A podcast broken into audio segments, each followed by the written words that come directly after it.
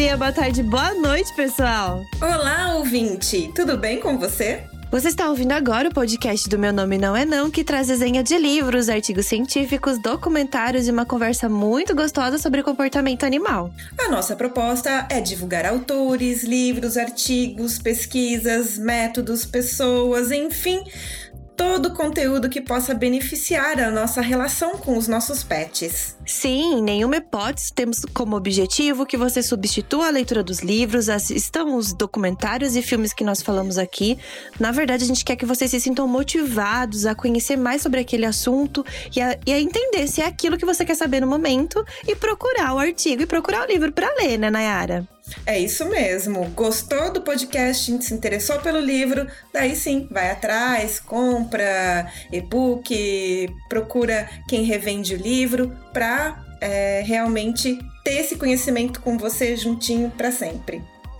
Este programa ele é produzido por nós. Meu nome é Nayara Lima, da Dog Be Good. E eu sou a Mirielle Campos, da Alcão.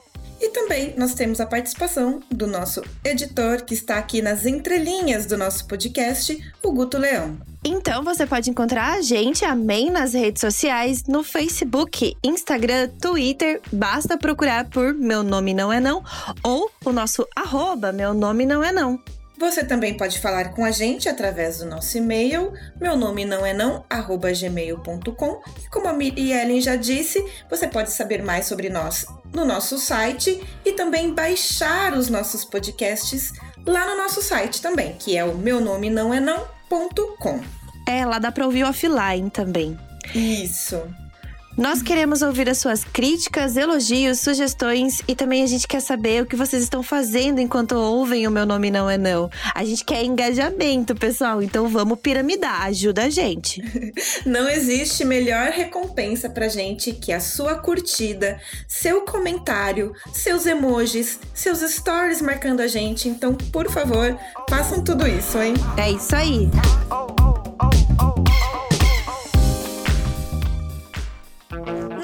Pule, não puxe, não lata, não morda, não suba. Ei, meu nome não é não.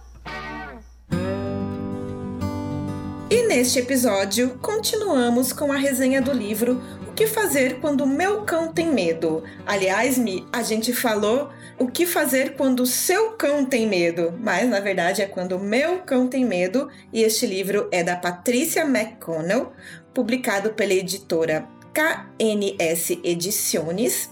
A primeira edição foi lançada em 1998 na língua inglesa, The Cautions How to Help Dogs Conquer Their Fears. A edição que estamos resenhando é de 2019, em português de Portugal, com a tradução da Elizabeth Paz de Jesus Ramos.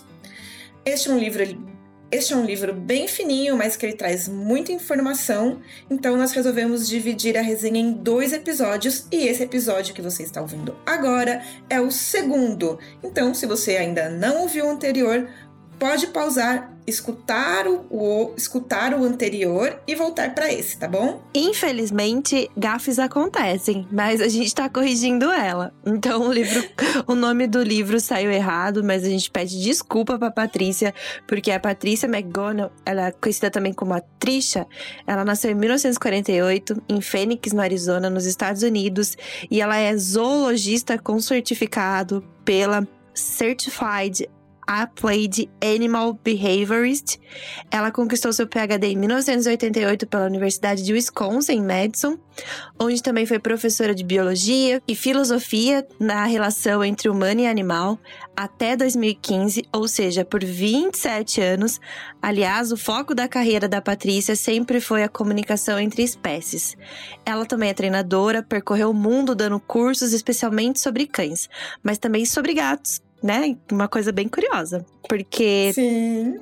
Né? Tem muitos treinadores que trabalham só com cães. Teve um programa de rádio onde respondia questões sobre o comportamento animal. Então a gente cometeu essa gafe com ela, mas a gente já corrigiu. Além do livro que estamos resenhando, ela também tem diversas outras publicações, como o The Other End of the Leash, For the Love of a Dog, Understanding Emotions in You and Your Best Friend, Tales of Two Species e The Education of Will, A Mutual Memoir of Woman and Her Dog. Nosso inglês é maravilhoso, sorry people! Então vamos começar o episódio de hoje a partir do capítulo 5, que é Quinto passo: aumentar a intensidade do desencadeador.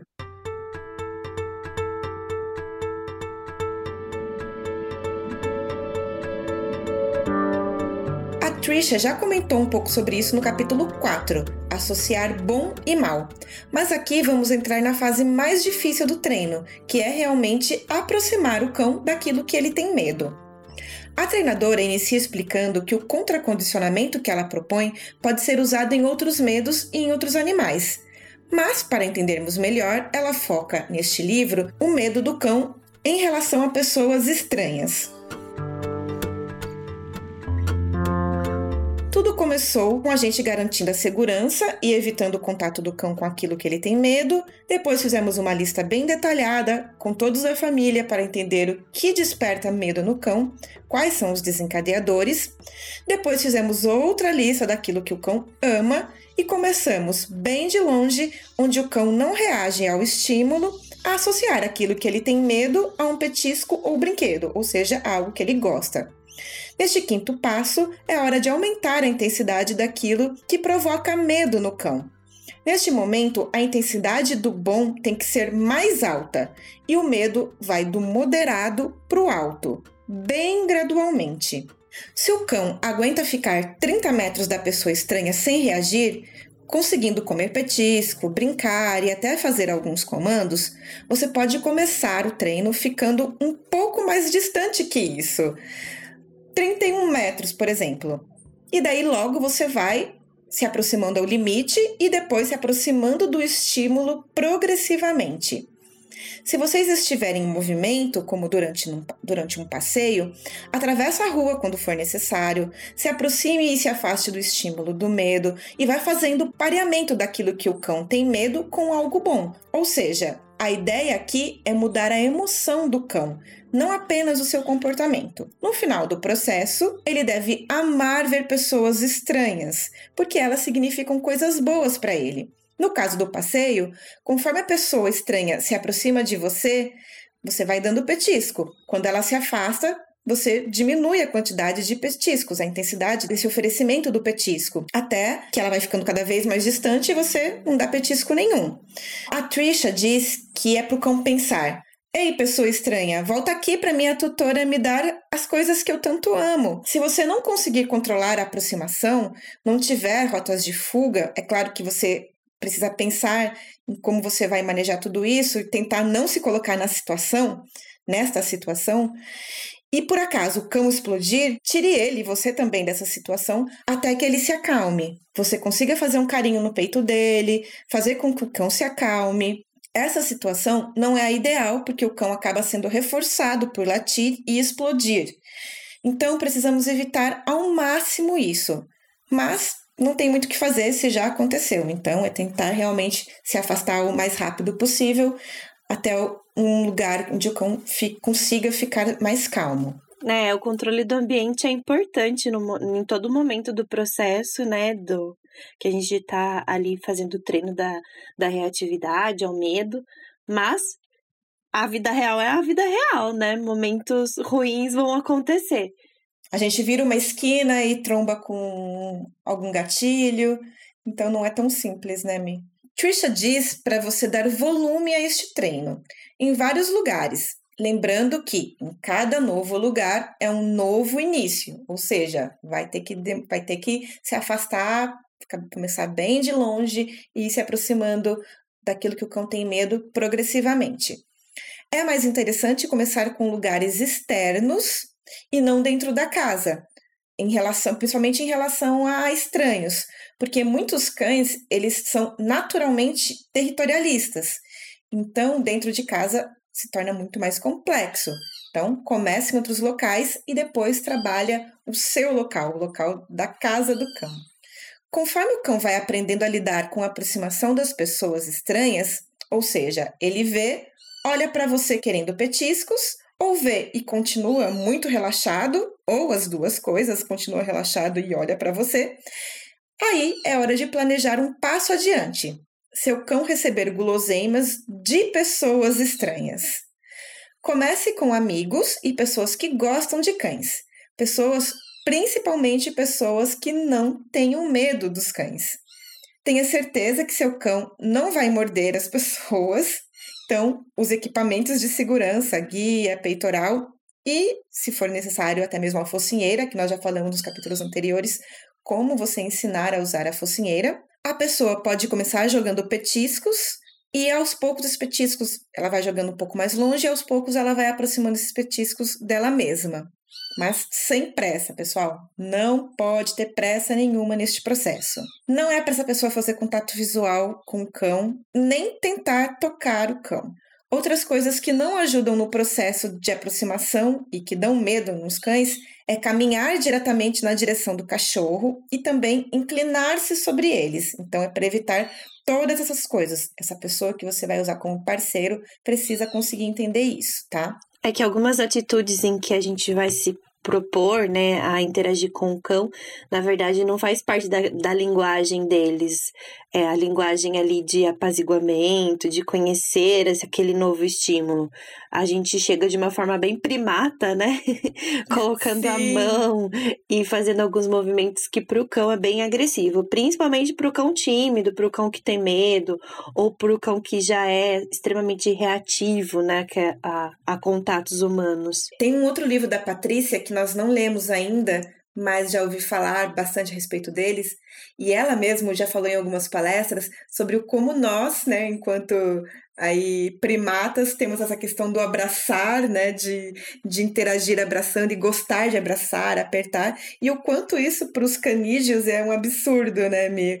Ela a, tem até uma brincadeira, né? Nenhum cão chega numa praça e, oi, amigo, e abraça o outro amigo, bate nas costas, né? Não é, não é esse o cumprimento dos cães, mas esse é o nosso. Sim, até os etologistas e os biólogos, eles falam sobre, né, colocar as patas patas ao redor do outro animal, né? É só o caçador que faz isso, né? O predador que está caçando. Então, quando você faz isso com um cão, se ele já não te conhece muito bem, aí você vai falar, né? Ah, mas eu falo, eu faço sempre isso com o meu cachorro em casa e ele adora. Ele até deita a cabecinha no meu ombro. Mas porque ele já te conhece, você já tem uma relação, um vínculo, você já fez a associação positiva daquele abraço, né? Mas na natureza, para um cão que acabou de conhecer o outro animal, porque nós somos o outro animal, você o abraçá-lo é extremamente invasivo, né? Sim, é preciso aprender a gostar de ser abraçado, porque realmente não é uma coisa natural. É, como a Mi disse já também, é muito legal que a gente aprenda a linguagem dos cães, principalmente em relação ao medo. A gente precisa conseguir observar isso no corpinho do cachorro, na expressão facial dele, se ele está relaxado ou não, se ele está expressando desconforto, se ele está muito atento, porque isso vai nos dar informação para nos aproximar ou nos afastar das pessoas estranhas. Voltando ao treino do livro, com o cão já conseguindo estar mais próximo das pessoas, as pessoas estranhas podem ficar em pé, com os pés um pouco separados, e a Trisha tem uma dica muito legal, eu acho bem legal essa, essa dica dela, que é você ficar com o pé um pouco separado, um pé tá à frente, outro tá atrás, e o seu corpo, ele, ele fica apoiado no pé que está recuado. Então você fica tem, com o corpo um pouco mais tendendo para trás, ou seja, você se mostra não como uma ameaça ao cão. Então essa pessoa estranha, você explica para ela, para ela estar nessa posição para não se mostrar tão ameaçadora para esse cão que costuma ter medo de pessoas estranhas.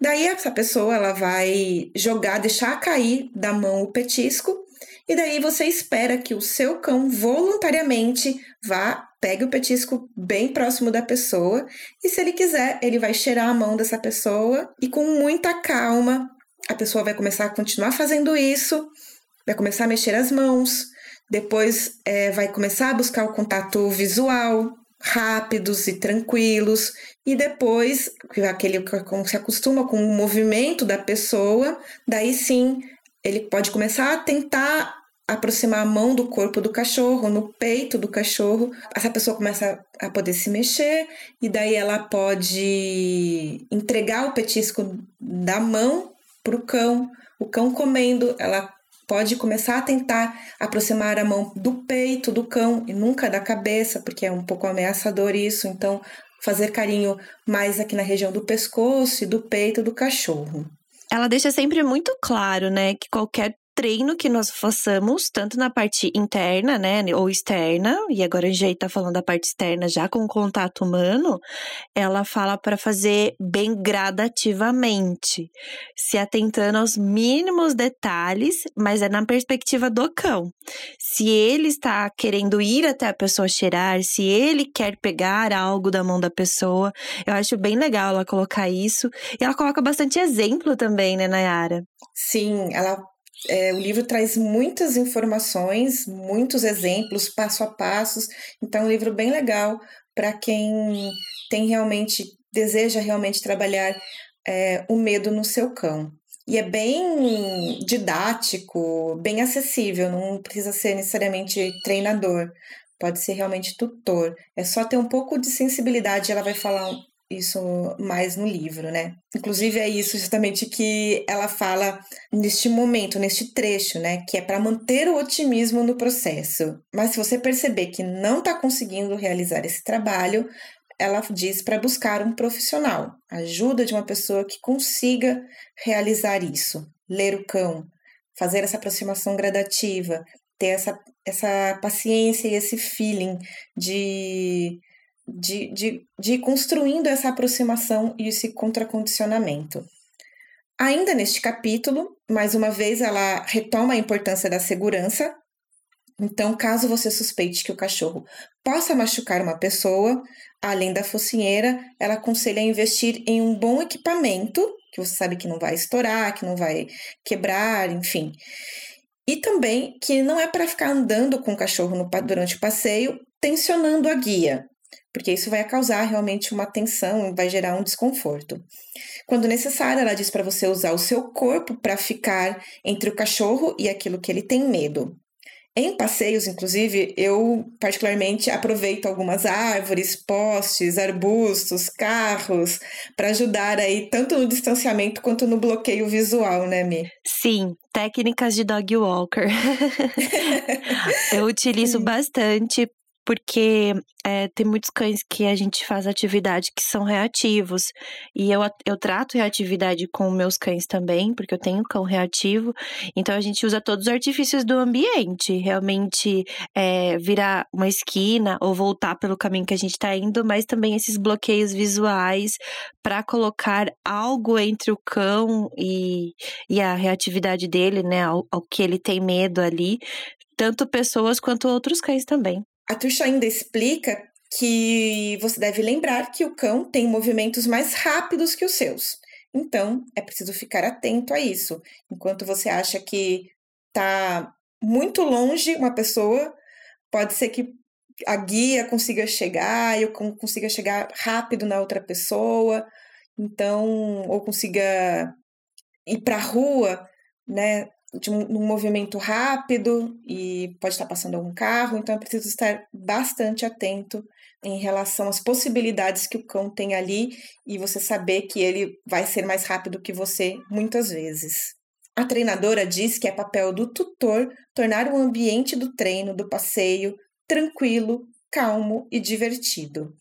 E para isso, o tutor também precisa se sentir assim, precisa se sentir calmo, tranquilo e estar gostando daquilo que está realizando, daquilo que está fazendo. O estresse e situações muito desafiadoras fazem com que os cães e até mesmo nós voltemos a velhos hábitos, a Trisha diz. Portanto, além de ir com calma, lembre-se que o condicionamento é algo para a vida toda do animal.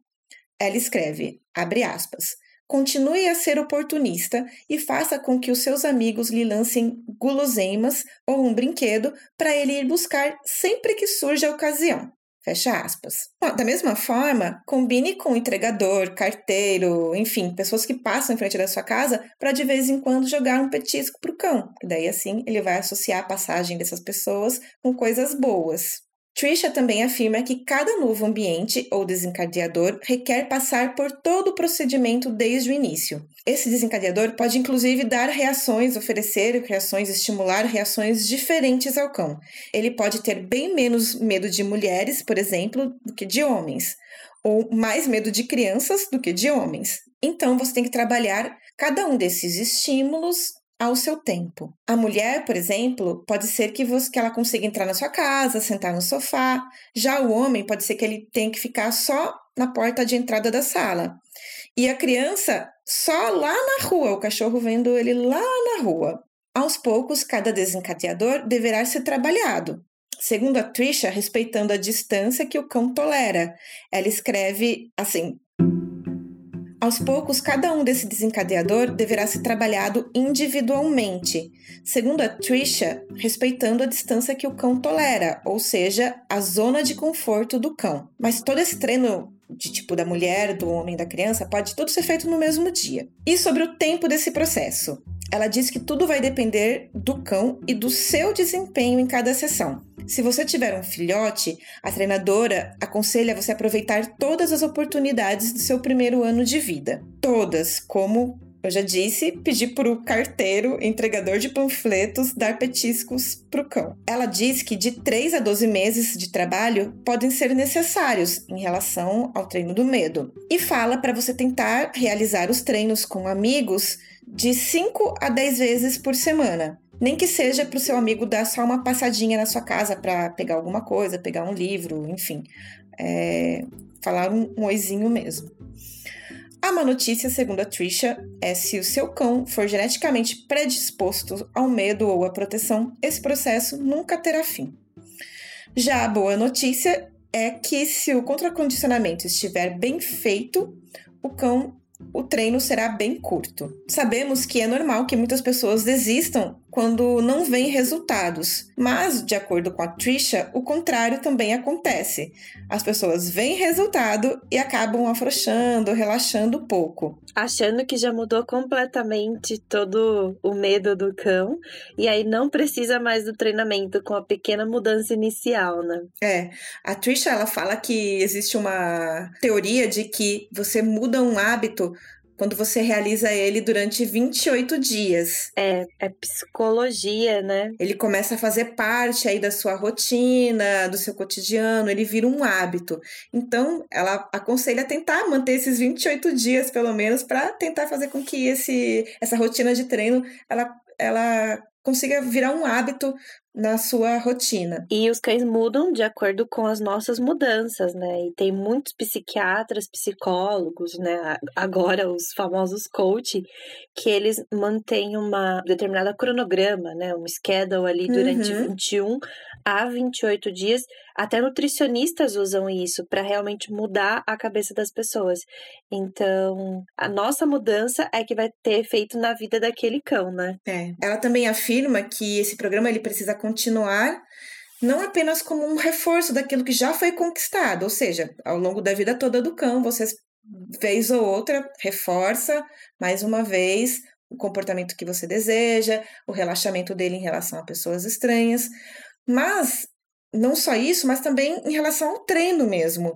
Durante um bom tempo, até que tenha sido alcançado o resultado esperado, ainda assim é preciso que você continue o treinamento. Por quê? Ela explica que é como estudar para uma prova. O conteúdo ele precisa estar na ponta da língua, muito incorporado. Porque daí assim a gente constrói um histórico também do cão em relação a pessoas estranhas, que é o, o caso desse medo que nós estamos trabalhando no livro. Então, é, o muro de segurança, o histórico de coisas boas, ele precisa se tornar maior que o muro do medo. Então, por isso é preciso, mesmo depois de conquistado já o resultado que você deseja, o cão tá comendo na mão de outra pessoa, tá recebendo carinho de pessoas estranhas, mesmo assim você precisa continuar com o treino durante um bom tempo até que né, é, esse histórico ele esteja muito melhor, o histórico de coisas boas esteja muito melhor que o histórico de coisas ruins. E, e depois, ao longo da vida do cão, você vai fazendo isso às vezes, daí não vai precisar ser como um treino, só de vez em quando que você né, é, pontua aquele treino, pontua aquela recompensa em relação à, à aproximação de pessoas estranhas. A Trisha diz que nós e também os cães somos muito seduzidos por velhos hábitos. Então, é preciso sempre sermos recompensados pelos novos. E para aplicar o contracondicionamento em relação a outros tipos de medo, a Trisha diz que a lógica é a mesma. Você precisa equilibrar a intensidade do desencadeador, algo que é mal para o cão, na opinião do cão, com as guloseimas, aquilo que ele considera bom. Porém, ela ressalta que essa técnica que nós estamos falando só funciona quando o assunto é medo, quando são outros problemas comportamentais gerados por outros sentimentos ou por hábitos, o programa proposto por ela aqui neste livro não é recomendado. Ela deixa claro aí desde o começo do livro que a gente está falando sobre medo, né? Medo a pessoas, que é o que ela está usando como exemplo, mas é importante a gente entender o desencadeador antes de qualquer tipo de treino.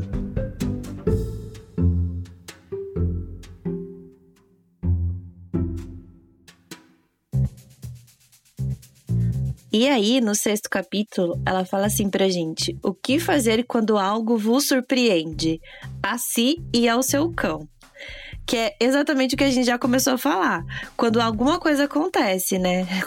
Algo deu inesperado, ruim. deu ruim. Um dos maiores conselhos que a Trisha nos traz é seja conservador. E ela até esclarece que não é de forma política, não, tá, gente?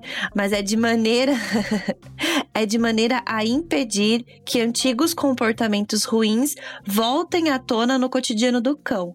Aquela constância, né, de ter os treinos e tudo mais, para que haja realmente a mudança do hábito.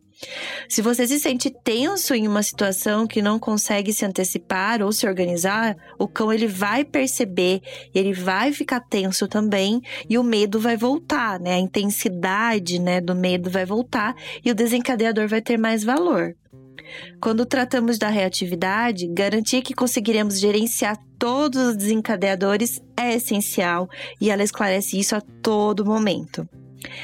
E ir além é garantir que o cão é, exposto a eles ali, né? O cão e nós, na verdade, vamos estar aptos a trabalhar as emoções envolvidas naquele momento. A autora ainda lembra que a todo momento é tempo de treinar passeio, chegada de pessoas em casa, uh, qualquer episódio em que o medo poderia estar aparecendo para o cão é o momento da gente treinar. É aquela frase, né, que a gente sempre fala: a gente já treina nosso cão 24 horas por dia. Então vamos aproveitar cada oportunidade para treinar da maneira correta.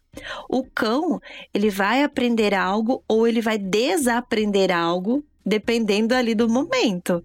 Então, vamos aproveitar as oportunidades para fazer certo. Mas o que fazer quando algo nos surpreende de maneira completamente inesperada? Tipo aquele sustão mesmo, virou a esquina e deu de cara com um homem estranho que o cão tem medo daquele perfil? Pode acontecer, né? A Patrícia fala que a vida real tá aí, as coisas vão acostumando, vão acontecendo e a gente precisa ser o mais cuidadoso possível, mas por mais que fôssemos super cuidadosos, vai acontecer. E aí, o que é relevante? A nossa postura, mas também o equipamento de segurança que a gente está usando no cão. Porque a reação ela pode acontecer e aí o cão pode ir para cima da, daquele estímulo, né, daquele desencadeador. E aí a gente tem que garantir a segurança do cão que seja com a focinheira, que nós já falamos antes, mas ela também recomenda o uso daquela coleira é, head collar, a gente conhece aqui no Brasil como a Genter Leaders, aquela que vai uma fita no focinho e também ela é easy walking, né? É, o, o guia sai embaixo do queixo que particularmente, é, particularmente, tá? A minha opinião, eu não recomendo para qualquer cão é, e para qualquer pessoa usar porque é, existe um perfil de cão que tem mais aptidão para usar esse tipo de, de instrumento. E tem cão que aprende, então precisa ser um profissional para saber apresentar esse, essa coleira para o cão. Ela também é chamada de coleira cabresto, né, Mi? Isso, isso, isso, isso. E também uma questão da coleira cabresto é que dependendo da distância que seu cão é, estiver de você, e se ele quiser o tamanho da tua guia também, e se ele quiser sair correndo, ela pode também dar um tranco e machucar, porque ela, como ela fica no focinho do cachorro, ela também pode machucar. Então, Sim. é preciso saber usar essa coleira. É. Então, assim, eu não recomendo para pessoas aí que estão começando a estudar sobre comportamento, nem para os seus cães, nem para cães de cliente. Primeiro, faça realmente uma pesquisa bem detalhada sobre o uso e o, e o treino para uso desse equipamento. Mas ela, ela também orienta sobre os peitorais, que são produtos extremamente confortáveis, de materiais muito, é, hoje, atualmente, né? Aqui, 2020, materiais muito resistentes e os peitorais Easy Walking, os peitorais H. Então a gente tem aí bastante peitoral confortável no mercado para estar tá utilizando aí nos passeios de maneira bem segura. Ela tá sempre repetindo algumas coisas durante o livro, né, Mi? Mas é porque são coisas realmente muito importantes que precisam, que a gente precisa estar atento a elas. Então, a questão do equipamento é uma dessas questões. E principalmente se acontecer uma situação totalmente inesperada. O equipamento realmente ele tem que ser potente, né? Seguro, que dá uhum. tranquilidade para o tutor usar. E o tutor tranquilo vai passar tranquilidade para o cão que tem medo. E uma coisa maravilhosa que a Trisha nos traz, nos traz é nunca coleiras de pescoço que são usadas só para identificação, só para pendurar a medalhinha, tá? Elas não são coleiras de passeio. E nunca os estranguladores, que eu adorei esse termo, que é em português de Portugal, né? Coleiras de estrangulamento, porque é o nosso conhecido enforcador aqui no Brasil. É Mas mesmo. eu gostei desse termo estrangulador, estrangulamento, é. porque às vezes é uma forma dos tutores, ou talvez os profissionais que são um pouco mais antigos, é, que utilizam de metodologias aversivas, entenderem que esse equipamento não traz nenhum benefício para o cão, nem para a segurança do passeio, né?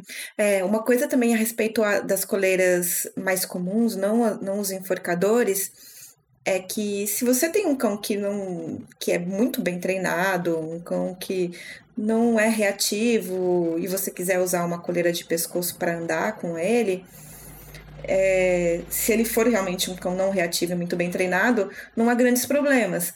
Agora, para um cão com medo, né, Mirielle, não dá para usar simplesmente uma coleirinha de pescoço. Porque se esse cachorro resolve, é, resolve correr, é um Deus nos acuda. E eu diria mais ainda, Nayara. Às vezes nós entendemos que aquela situação é tranquila para o nosso cão. E aí a gente vai só com a coleirinha de pescoço. Mas uhum. ali tem algum desencadeador que a gente ainda não tinha conseguido identificar. E o cão se depara a ele, a coleira de pescoço vai realmente não, não dar a segurança que a gente precisa naquele momento e também pode acontecer muitos acidentes. E se a coleira funcionar, digamos, se ela ficar no pescoço do cachorro, se ela ficar presa no cão, ela pode sim machucar a traqueia do cão por conta uhum. da tensão que ela proporciona no pescoço. E a gente pode resenhar aqui até amanhã sobre os, sobre os estranguladores, né? Sobre os enforcadores. então, não a melhor solução, a melhor a solução realmente melhor que eu vejo são os peitorais. E aí a gente tem uma inúmera quantidade de peitorais muito legais, mas eu sempre recomendo a peitoral H, particularmente nos meus treinos, e a peitoral Easy Walking. Gosto muito das duas também. E ainda a Trisha fala pra gente assim: os cães descontrolados, eles não têm, é, não têm garantia de que os enforcadores eles vão realmente funcionar. E aí o equipamento acaba funcionando só como maus tratos mesmo. é muito legal essa parte, porque ela uhum. fala, ela é muito positiva positiva, né? Ela é muito Sim. metodologia positiva em uma, uma época em 1998 lá que as coisas não eram tão, tão abertas ao treino positivo como é hoje, né? E lembrando também que não existe forma correta de se usar coleiras enforcadoras estranguladoras. Não existe formas corretas de utilizar esse tipo de coleira, nem as suas modalidades gourmetizadas, né, que tem aí no mercado, que tem nomes diferentes, mas que são a mesma coisa, que é a guia unificada. Eles às vezes até colocam um monte de florzinha e desenhinho e cores diferentes para uma coleira que faz a mesma coisa e não, não garante que seu cão realmente vai estar seguro. Na verdade, você vai estar só machucando o seu cão. Se por alguma casualidade o cão se deparar de forma muito intensa ou abrupta ao desencadeador, a autora orienta a minimizar ou reduzir o máximo o desencadeador naquele momento. E falar não nesse momento de emoção extrema pode causar ainda mais ansiedade e tensão para o momento. Ao invés disso, a Trisha fala pra gente que o melhor a fazer é simplesmente se afastar do estímulo até onde a gente conseguir, até, até onde o cão se sentir mais confortável, e assim o cão vai seguir a gente. Certas palavras ou ações humanas, elas podem trazer ainda mais medo para o cão. O ideal é não deixar que o cão reaja ou tenha tempo de reagir, pois ao latir e rosnar e ser tirado da situação, o cão aprende a ter a reatividade, a reagir, né? Porque ele fez isso por causa do medo e aí o elemento Deu se afastou. certo. Deu certo, funcionou. Então, aumenta a densidade das suas emoções, então isso não é uma coisa bacana.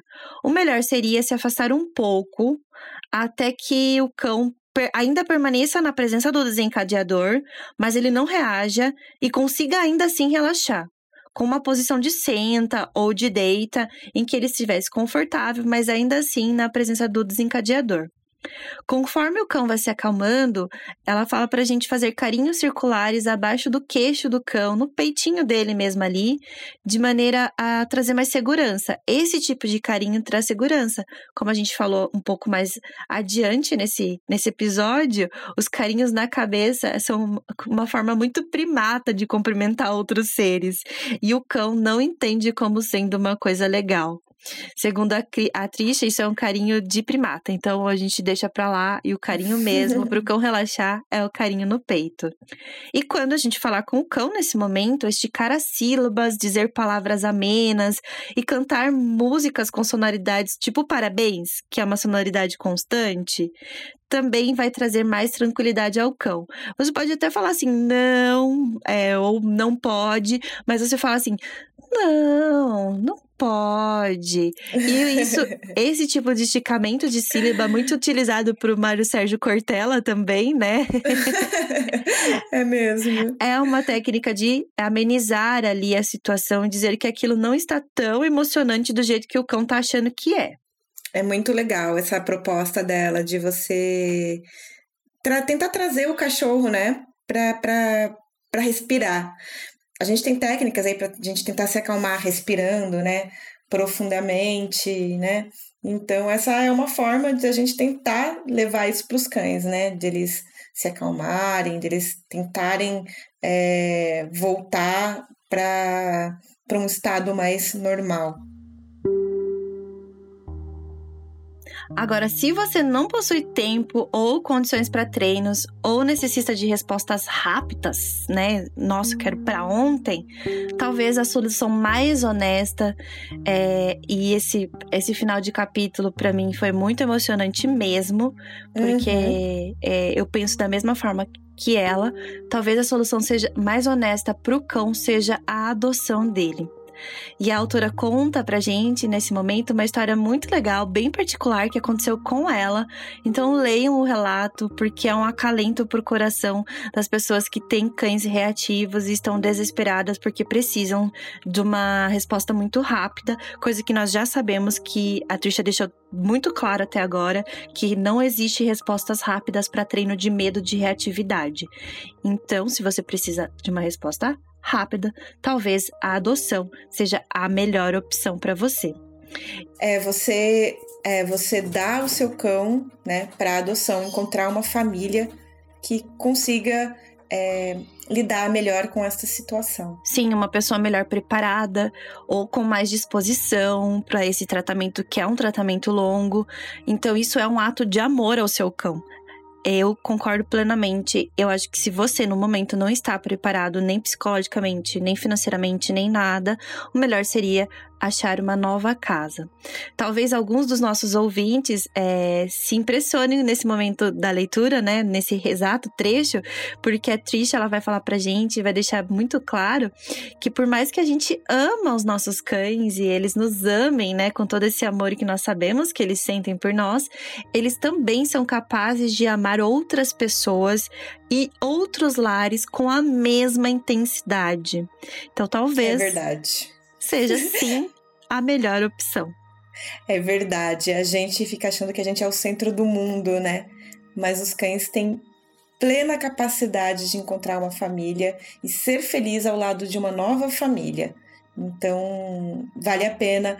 Se você não consegue resolver a questão, encontrar essa família. A gente não está falando de abandono, a gente está falando de realizar o match, de você entregar o cão para a verdadeira família dele. Às vezes a sua família não é a verdadeira, a verdadeira é uma outra família. Então não é abandono. A Trisha, ela até chega a falar de uma é, de, um, de um método, de uma solução muito radical, né, amiga? Que é a eutanásia. Mas a gente desconsidera isso, porque, primeiramente, no Brasil é proibido. A gente não faz em eutanásia em cães que, que são saudáveis. Por comportamento, sejam, né? E mesmo que eles sejam agressivos, mesmo que eles tenham mordido outras pessoas, não existe nenhuma lei no Brasil que, que diga que é preciso é, que, que, é permitido eutanasiar um cão simplesmente por causa do comportamento dele. Então, no Brasil, isso realmente é, está fora de cogitação.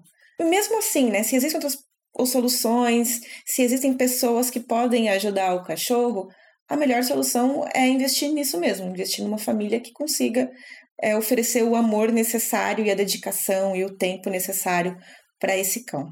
Nossos cães, eles merecem uma vida longe da reatividade e do medo e merecem uma chance. Seja o fazedor dela e o permita que outro ser também possa realizar isso e dar uma outra oportunidade para o seu cão de uma vida de qualidade e realmente de bem-estar.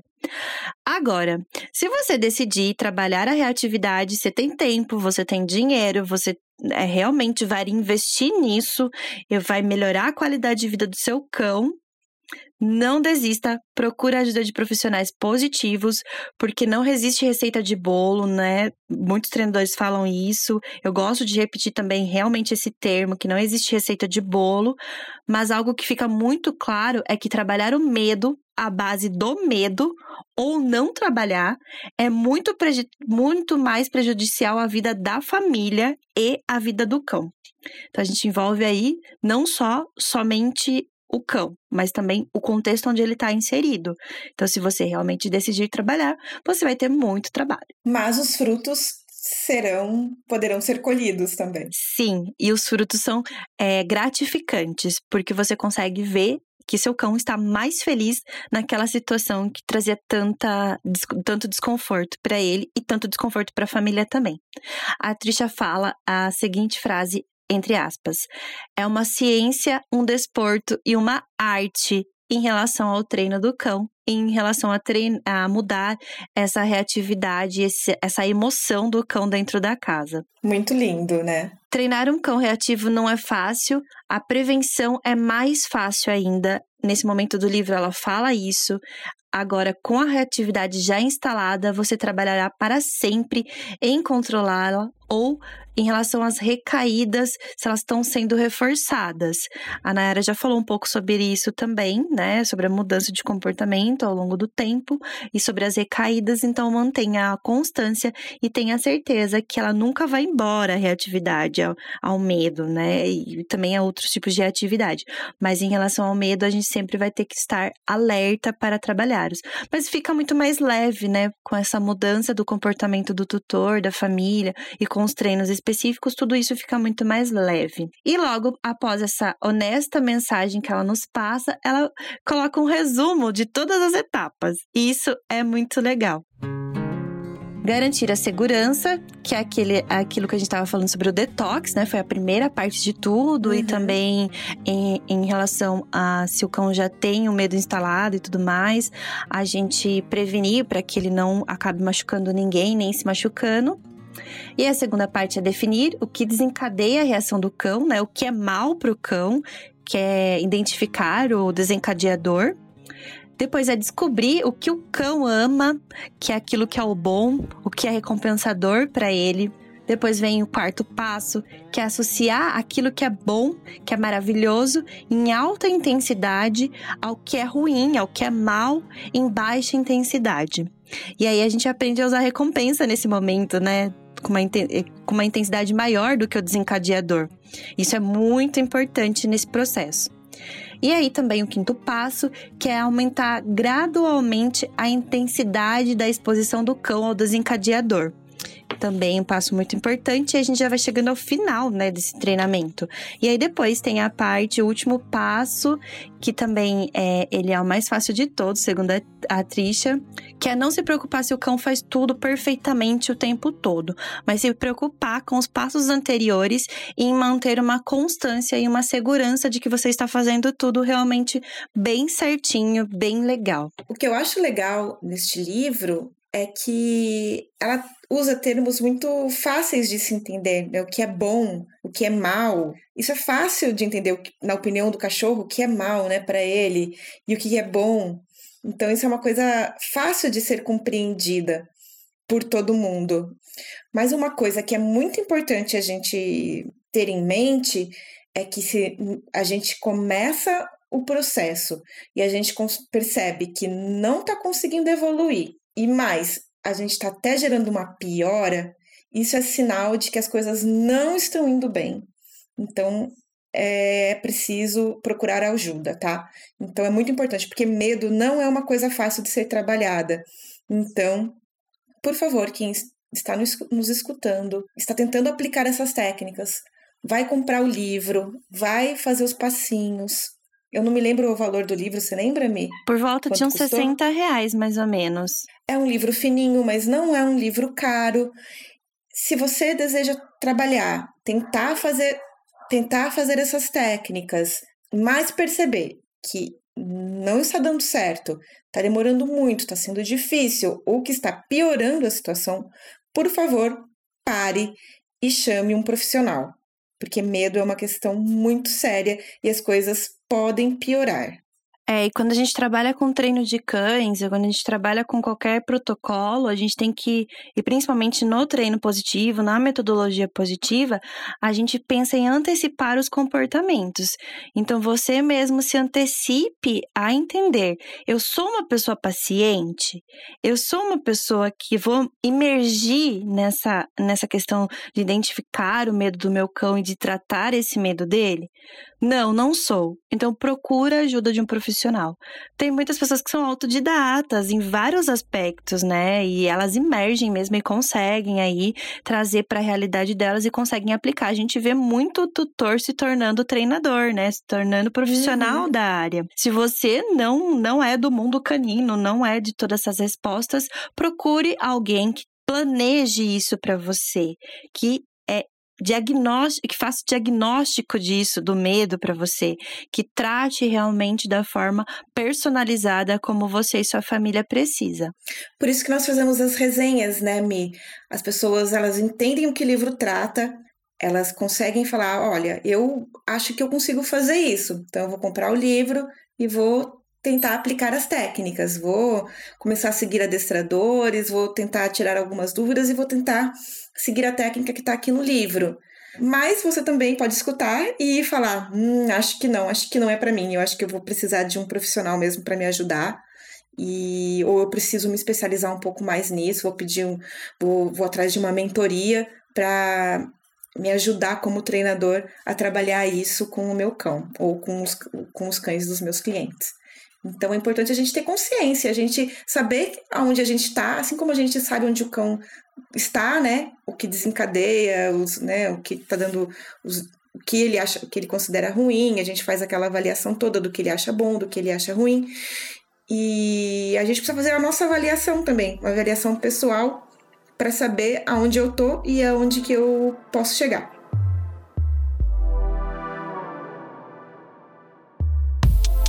E por fim, que mais eu posso fazer para ajudar o meu cão? A Patrícia nos conta sobre a importância dos treinos de obediência, que hoje nós usamos uma outra nomenclatura, porque a gente já entende hoje que os cães não precisam obedecer.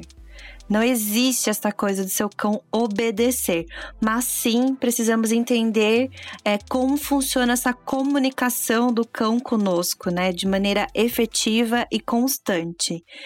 É muito legal porque ela finaliza a obra com a mensagem que a mãe ama trazer, e aí a gente traz até no nosso nome, né? Se comunicar não é dizer não ao cão, e sim dar opções ao cão opções de comportamento naquela situação. Tudo bem, você não pode fazer isso, mas o que você pode fazer nessa situação? Você não pode reagir ao seu medo exageradamente. O que você pode fazer então nessa situação? É, a ideia do contracondicionamento é você mudar a emoção do cão em relação àquela situação. Mas é, o treino vai muito além disso, né? Vai tem muito, o treino é construção de comunicação mesmo. E durante o processo de construção de comunicação, como a Trudy Rugas traz pra gente aí, a gente acabou de passar por um revive do livro da, da Trudy Rugas aqui no, no, nas resenhas do Meu Nome Não É Não, é a comunicação, ela fortalece o vínculo com o tutor. Uhum. E se o uhum. cão tem segurança naquele tutor, provavelmente ele vai confiar que naquela situação a comunicação está funcionando e o cachorro se sente mais seguro. Sobre a influência do Dr. Ian Dunbar, ela nos ressalta que o treino orientado para a aplicação do castigo devia estar tão extinto como os dinossauros estão. Então, essa é uma grande preocupação também na hora de tratar medo ou qualquer outro comportamento que a gente queira modificar do cão. Medo não se trata com medo. Dr. Ian Dunbar também já passou por aqui em algumas resenhas nossas, né, Nayara? Acho que duas resenhas uhum. foram cinco seis episódios, não me recordo muito bem, mas ele é um profissional maravilhoso e extremamente positivo também, que é, trabalha com mudanças de emoções e não com é, criação de, de medos aí. Exatamente. E a autora nos traz o porquê do uso do condicionamento operante, no qual o cão aprende a operar algo do ambiente dele para ser recompensado. E é muito útil para auxiliar nos treinos de reatividade, como a gente já falou, a questão de né, capturar os comportamentos que a gente quer que o cão tenha naquele momento, para que o cão saiba o que fazer com aquele ambiente que está à volta dele. É, nos treinos de reatividade, isso é muito importante. E ela indica uma leitura do livro da Karen Pryor também também. Tem várias indicações de leitura. Além de explicar a importância incontestável de manter a qualidade e a constância dos exercícios físicos. E além disso, uma dieta equilibrada e de qualidade, e eu diria ainda mais, né? O aumento da qualidade de vida desses cães que têm medo é muito importante. É, qualidade de rotina, qualidade de bem-estar, qualidade de exercícios físicos, qualidade de alimentação. Na verdade, melhorar a vida do cão por completo antes de é, realmente partir para o treino efetivo de dessensibilizar o medo, contracondicionar nas situações e etc. Nós usamos aí algumas palavras que são meio diferentes, né, para quem está ouvindo a gente e não é profissional ou está ingressando agora. Nós também não entendemos, é, nós antigamente, né, quando a gente começou, a gente também não entendia muito das nomenclaturas e tudo mais, porque a gente também é, sempre está estudando e descobrindo novas nomenclaturas. A Trish, ela não usa contracondicionamento no livro, ela não usa o termo dessensibilização. São termos, tá, pessoal? Então a gente gostaria de esclarecer um pouquinho mais o que é isso tudo para vocês. O portal Psicologia define o termo contracondicionamento assim: consiste no processo de condicionar uma resposta contrária àquela produzida pelo estímulo condicionado, segundo a análise do comportamento. Para tanto, primeiro identifica-se o condicionamento original, depois se relaciona a resposta condicionada a ser contracondicionada, para então selecionar um estímulo que ele se resposta contrária à resposta condicionada, para enfim emparelhar os estímulos, provocando a concorrência entre as respostas. Nossa, muito difícil. Você consegue explicar, Mirielle, o que é tudo isso? Simplesmente não, mas eu consigo dizer que realmente é você ter alguns comportamentos já pré-estabelecidos para você ter uma mudança naquela reação ao ambiente, né, ao estímulo que esteja acontecendo. Já está condicionado que o cão vê a peitoral e sabe que vai passear. E como ele sabe que vai passear, ele fica muito agitado, tipo, ansioso porque ele vai passear. Contracondicionar é você apresentar o mesmo estímulo só que ele precisa ter outra emoção. Ou seja, ele, ele estava condicionado que aquilo era passeio, significava passeio, e agora ele vai se contracondicionar que aquilo vai significar qualquer outra coisa. Vai ser, significar ficar em casa mesmo, entendeu? É, ou então... vai, vai ser uma resposta, é, vai significar que eu vou descansar, por exemplo. Quando Sim. eu estou de, de coleira ou quando alguém pega a coleira, eu tenho que relaxar. E aí você consegue Sim. sair para a rua com o cão mais relaxado. Assim que se muda a emoção do cão, através desse contracondicionamento. Mas a gente não precisa se apegar a tantas nomenclaturas, tá, gente? A gente só não. quer trazer o que elas significam para a psicologia.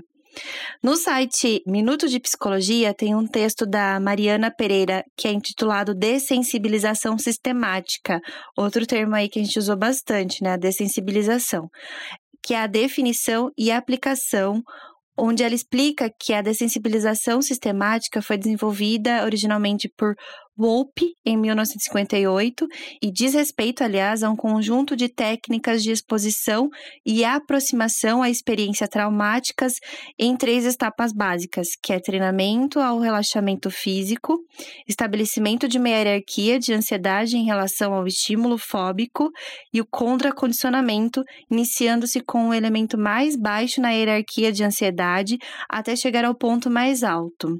Ou seja, segundo a Mariana, é uma técnica que consiste em dividir o procedimento de extinção em pequenos pastos, passos e expor o indivíduo gradativamente ao estímulo, provocando respostas de menor magnitude até o ponto que se deseja solucionar ali, né? Até que já esteja solucionado. E no caso do humano, a dessensibilização ela começa na imaginação. Se a pessoa tem medo de aranha, por exemplo, começa um processo de imaginar a aranha, depois ver uma foto de longe, depois ver um vídeo e depois ver a própria aranha. Então é muito que a, a Patrícia colocou lá no começo do vídeo, depois do diagnóstico, que nós identificamos que aquele cão tem medo, né? Para o humano é fácil, a gente fala o que tem medo, a gente tem respostas fisiológicas e a gente pode ter a, a resposta racional e falar o que a gente tem medo. Mas para o cão existem só as res, respostas fisiológicas e comportamentais, né? Então, depois de diagnosticado, começa esse processo de dessensibilização sistemática. Faz o detox, não deixa que isso aconteça mais, né? Não deixa que o medo uhum. haja sobre a fisiologia e sobre o comportamento do cão, né? Dando respostas fisiológicas para o cão. E aí depois começa a exposição a pequenas partículas daquele medo muito usado também a dessensibilização, não só em treinos com medo, mas também, como a Nayara disse, em treinos de ansiedade da coleira, ansiedade da campainha, ansiedade uhum. de entrar no carro, você vai aos poucos, ansiedade de sair no portão, né? Porque sabe que vai passear. Sim. Então você primeiro é, captura alguns comportamentos com o condicionamento operante, fazendo o cão operar algumas atividades antes, tipo uhum. tipo deita, o senta, né? Ou, ou fica de fica barriga para fica na caminha e etc. E aí depois você vai colocando o cão com aquele comportamento na frente do estímulo que causa a ansiedade nele, o medo e etc. Bem aos poucos. Bem aos poucos e bem gradativamente. Será que a gente conseguiu dar uma explicada em relação a isso, né? Será? Meu Deus, eu também tô preocupada. Vamos chamar o Bruno Leite para explicar isso melhor para as pessoas. nós esperamos que é, não sei também, mas nós esperamos que vocês tenham compreendido o intuito da Patrícia em fazer é, esse livro bem simples, mas ela deixou sempre claro que não é nada simples. É que ela quis trazer uma vivência maior, né? uhum. né? Uma, uma experiência ali um, com bastantes exemplos para que as pessoas se sintam motivadas motivadas mesmo a não deixarem seus cães sentirem medo. Medo não é uma coisa legal para o cão sentir durante toda a vida dele. É, eu acho que até usei um termo errado na explicação sobre contracondicionamento. Na verdade, a dessensibilização, um exemplo errado eu usei, porque a guia, a peitoral, é muito mais usada a dessensibilização do que o contracondicionamento. Não que não se possa fazer contracondicionamento com a guia, mas a gente costuma usar muito mais a dessensibilização do que o contracondicionamento. São termos técnicos que aos poucos a gente quer começar a introduzir para que vocês que tenham mais interesse nessas coisas mais técnicas, vocês começam a ter um pouco mais de intimidade com ela. E nós também, e nós também, a gente aprender a tentar se comunicar e explicar o que é tudo isso, né? Sim, esse é o objetivo do Meu Nome Não É Não. Então sigam a gente também nas nossas redes sociais particulares. O meu Instagram particular é arroba ao com dois u underline cão. O meu é Dog Be Good. E o do Guto é arroba Guto Leão Underline. E a gente se vê numa próxima resenha. Ou no, na próxima marcação aí da gente nos stories de vocês. Nós gostamos muito disso, então façam mais vezes. E tchau! tchau! Let's go, let it go, let it go. Let it go, let it go. Guto, desculpa.